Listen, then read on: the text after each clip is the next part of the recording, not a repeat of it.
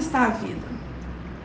Guimarães Rosa nos diz em Grande Sertão Veredas. Digo real não está na saída nem na chegada. Ele se dispõe para a gente é no meio da travessia.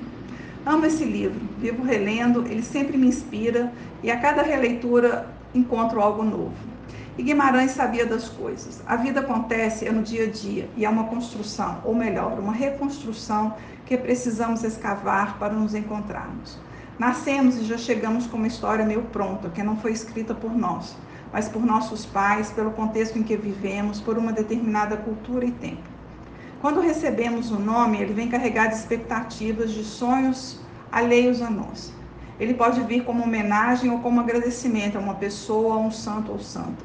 Pode vir até como uma reparação. E assim vamos percorrendo caminhos que sequer imaginamos porque estamos ali, fazendo escolhas que não são de fato escolhas nossas.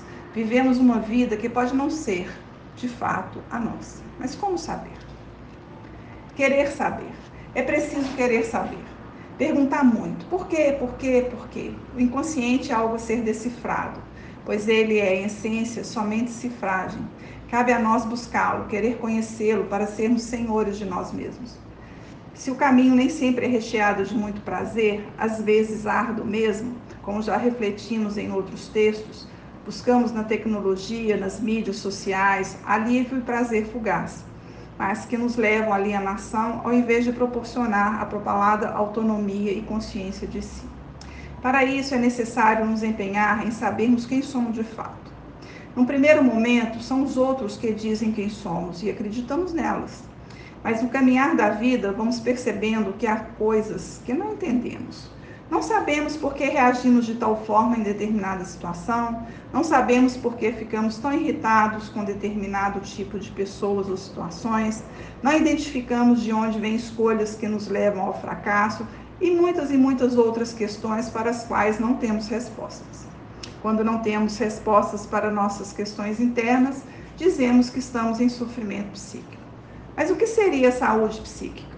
Concordamos com Ennicott quando nos diz que situações emocionais traumáticas que ensejaram depressões, ansiedades, fobias, dificuldades de relacionamento, doenças psicossomáticas e tantos outros sintomas podem ser descongeladas em um processo de retorno a fases iniciais da vida, através da palavra e do acolhimento do terapeuta, podendo significar uma nova oportunidade para a reconstrução de um verdadeiro self, um ambiente seguro, confiável e facilitador que estimule o amadurecimento saudável para sentir-se vivo, real e criativo.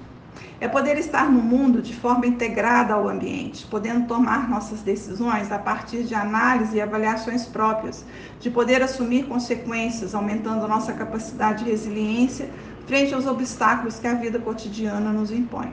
É encontrar o sentido e significado para a vida, Poder sentir que nossa existência faz diferença e torna diferente o mundo ao nosso redor. É a vida valendo a pena ser vivida. Guimarães tem a última palavra. O Senhor, mire e veja. O mais importante e bonito do mundo é isso, que as pessoas não estão sempre iguais. Ainda não foram terminadas, mas que elas vão sempre mudando. Afinam e desafinam. Verdade maior. É o que a vida me ensinou. Isso me alegra um montão. Terezinha Araújo para o blog Bendita Existência, coluna Relações Humanas. Até breve, um grande beijo.